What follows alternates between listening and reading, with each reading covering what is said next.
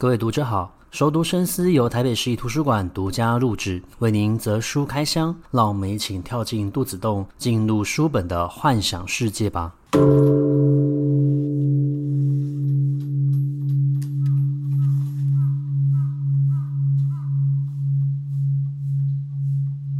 各位听众好，欢迎回到熟读深思。呃，这是二零二二年我们第三季的第一集节目，所以先跟大家说一声新年快乐。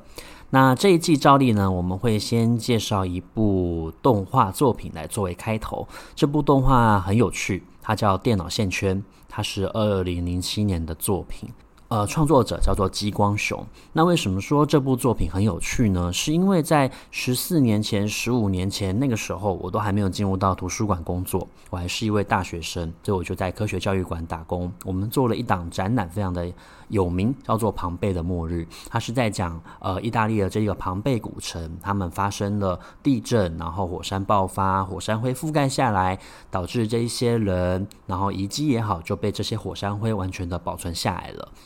那这个呃展览里面呢，我们就做了一个扩增实境，所以你可以戴上这个扩增实境的眼镜去看过去这些庞贝古城人的一个生活。所以当时候其实所谓的一个扩增实境或是虚拟实境都是刚刚起步的一个概念，然后才慢慢的尝试要发展出一些科技设备去利用它应用在我们的生活。可是你看哦，从呃十四年前、十五年前我们提出这个概念到现在，整个 AR 的技术。才开始慢慢的成熟起来，然后开始运用在我们的生活。可是，在当时候的那个时空，更早以前，激光熊已经提出了，呃，以虚拟实境这样的一个概念去创作动画作品。所以，我会说，电脑线圈其实它是走得非常前面的一个非常先进的一个动画作品。在这一个动画里面呢，这些角色他们可以戴上虚拟眼镜，然后可以养所谓的一个呃虚拟宠物。好比说，这里面的一个主角，它叫做优子，优子就有一只狗，叫做电柱。那电柱其实它就是一个虚拟犬。那另外，他们除了戴上这个眼镜可以养所谓的一个虚拟宠物之外，它也可以直接透过一个拨电话的动作，就可以把电话拨打出去，然后也可以叫出电脑，直接在空中输入文字，然后跟对方进行沟通，甚至可以进行所谓的一个网络攻防战。那这个动画作品不只是。优先采用了虚拟实境这样子的一个概念，它同时还结合了都市怪谈，还有灵魂说，所以它创造出一个非常新的设定。那怎么样讲？它是结合所谓的一个都市，呃，结合所谓都市怪谈呢？就是因为在故事里面，它其实有一个未知子的传说。未知子其实它其实就是在呃都市里面，常常都会听到某一个人在嗯、一个转角，他就看见有一个人站在对面向他招手。然后会向他走过去，而这个未知子呢，其实就会导致人产生幻觉，走到马路的中央，然后发生车祸而离世。但是又没有人可以看清楚他的模样，而且因为未知子的传说太过于离奇了，又产生出非常多的一个版本。而像这样子的都市怪谈，其实我们是呃可以叫出好几个名字的。那另外一个就是在讲说，它其实是结合所谓的一个灵魂说的一个概念哦。我们刚刚讲到这些角色，他可以戴上虚拟，啊，戴上眼镜，然后看见虚拟空间的一个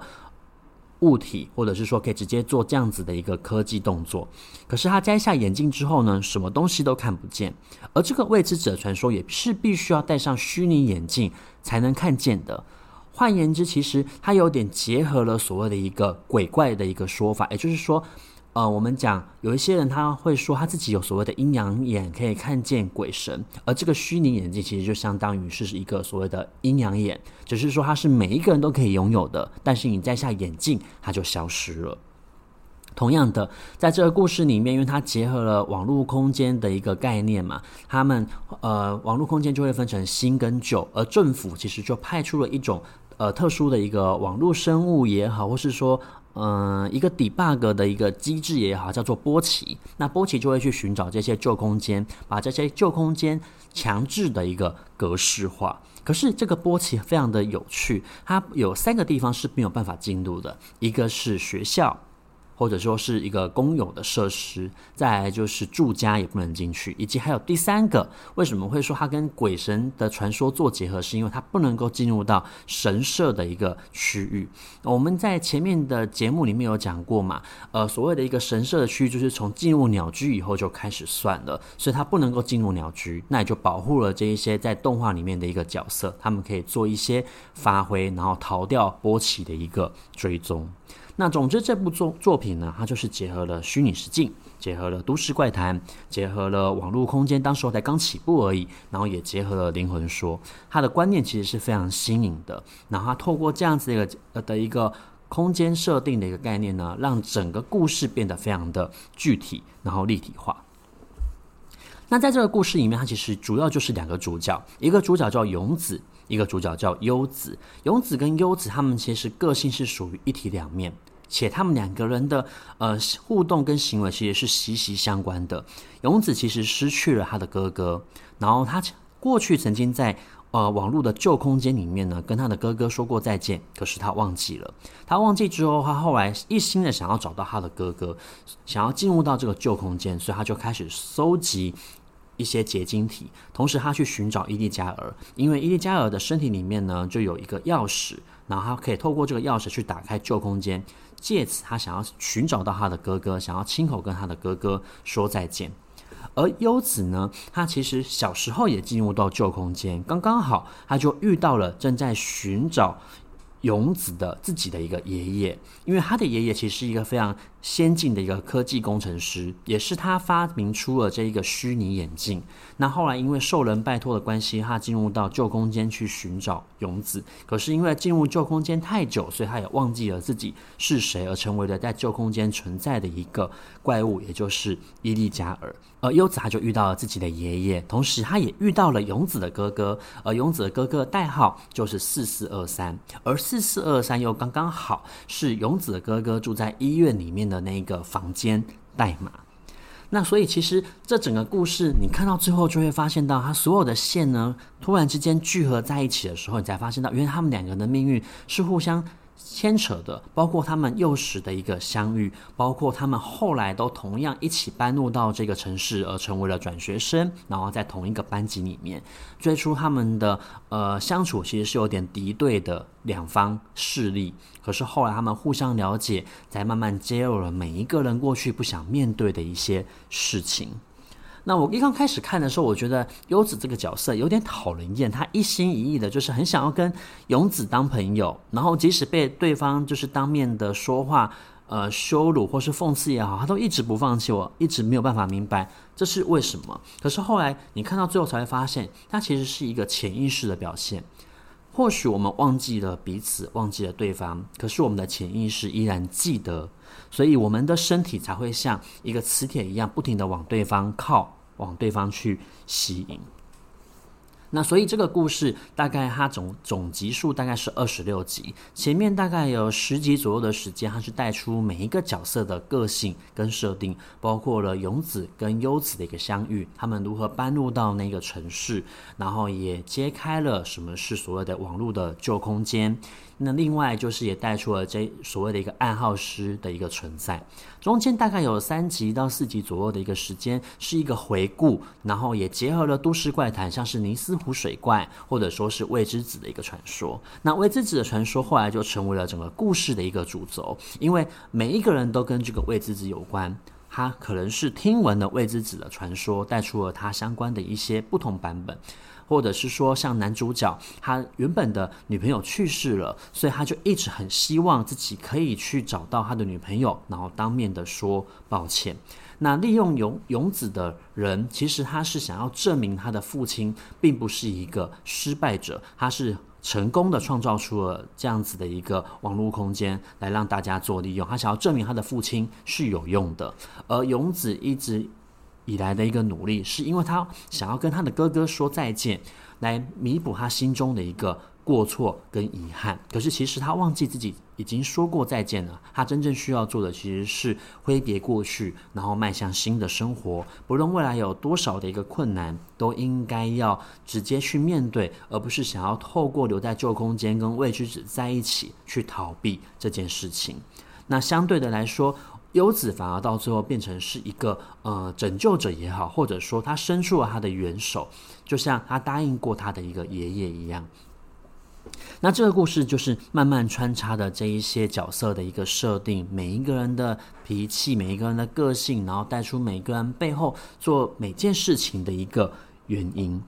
很有趣的就是在于说，这整个故事里面，大人其实是一个辅助角色，虽然说有一个很厉害的阿嬷。然后也有呃优子，他的爸爸其实就是在公所里面当这个专案的一个负责人。可是这些大人他们都是从旁提醒他们可以怎么做，可是真正做的时候，都是由这一些儿童青少年主动去做引导的。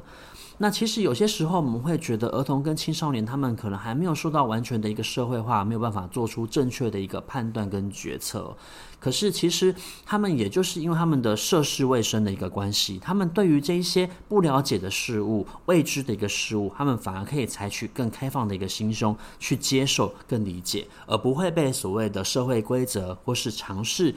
或是理性而直接去否定他们的一个存在。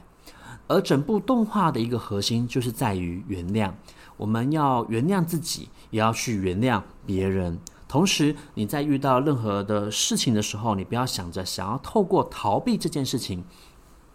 去做处理，因为实际上你一逃避，你心中的未知子就会诞生。未知子其实象征的就是我们心中不敢面对的一个恐惧，而这个恐惧可能就会限制我们去做出。呃，更好的一个决策，更对自己更有意义的一个决策，但是我们人是没有办法逃避的。就像这些旧空间也好，这些活在旧空间的伊利加尔也好，它终究有一天其实是会被格式化的，它没有办法存在的。而我们能够做的，其实就是走入到新的一个生活。同时，我觉得在这个作品里面，它其实呼应到了我们现在的一个现实环境。我们现在每一天的生活，可能都会跟所谓的电脑、手机、平板电脑、网络空间绑在一起。我们做所有很多的一个事情，可能都会跟这些所谓的一个行动设备有关。可是，就像在这个故事里面所讲到的。呃，虚拟的再好，我们终究有一天还是必须要脱下我们的眼镜，重新回到我们的现实生活去做生活，而不是被这些工具所绑住。那我觉得在看这部动画的时候，它会引起我们非常多的一个思考。呃，怎样做才是好的？而我们面对这一些未知的事物，是否可以采取更好的一个判断跟作为呢？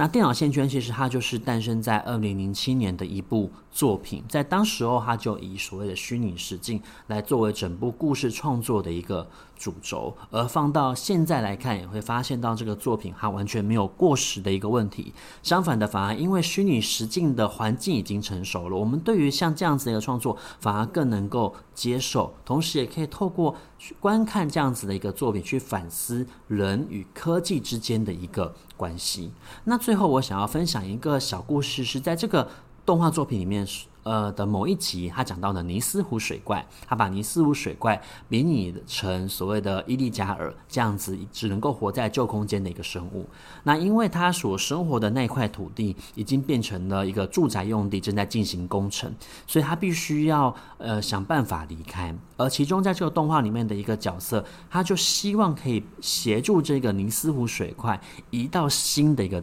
呃，居住地，可是这个困难是非常多的。一来是因为它没有办法在白天移动，再来就是它只可以生存在暗色的一个空间。然后你又必须要不引起这个格式化机器人波奇的一个注意，所以这一群人呢，他们就是在深夜里面行动，然后尝试阻挠波奇的一个追踪，希望可以让他顺利的移动到新的一个居住地。可是这个故事并没有我们所想象的这么的一个美好，他们其实最后行动是失败的，而伊利加尔对着远方，呃，发出叫声，他以为是他同伴的一个。呃，生物呢，其实是远方的一个工厂的一个柱子，他把那个排烟柱看成是他的同伴的一个颈脖了。那所以其实这个故事，其实你看到最后，其实是有一点点的哀伤的。这个哀伤不单只是因为我们所认知到的这些，也许尼斯湖水怪代表的是我们对于未知事物存在然后的一个期待跟美好，它终究有可能在阳光下面破灭了。可是，我们可以转个念想，就是这些旧空间的生物，不论是未知子也好，不论是尼斯湖水怪也好，它都是我们对于未知这件事情所做出来的各种不同的解释。而这些解释，其实象征的是我们其实并没有否定他们的一个存在。相对来说，我们是愿意相信他们的一个存在，所以我们编造出这样子一个故事，去满足我们自己的一个想象。其实，若从一个角度来看，这样子的一个想象，其实算是蛮浪漫的，而且也可以透过这样子的一个观看的一个过程，重新的让我们去思考这些所谓的一个传说，对我们而言是具有什么样的一个意义。那电脑线圈它真的不单只是一部科幻作品，它也是一部灵异作品，它也是一部在讲人性，还有在讲原谅的一个作品。那我们就以电脑线圈来当成我们第三季的第一集的一个开头作，也希望大家可以抽个空，然后去看看这部作品，好好享受在这个作品里面他想要带给我们的一个体验，或者说是感受也好。那我们今天的节目到这个地方结束，下一周的节目我们在空中继续相会，拜拜。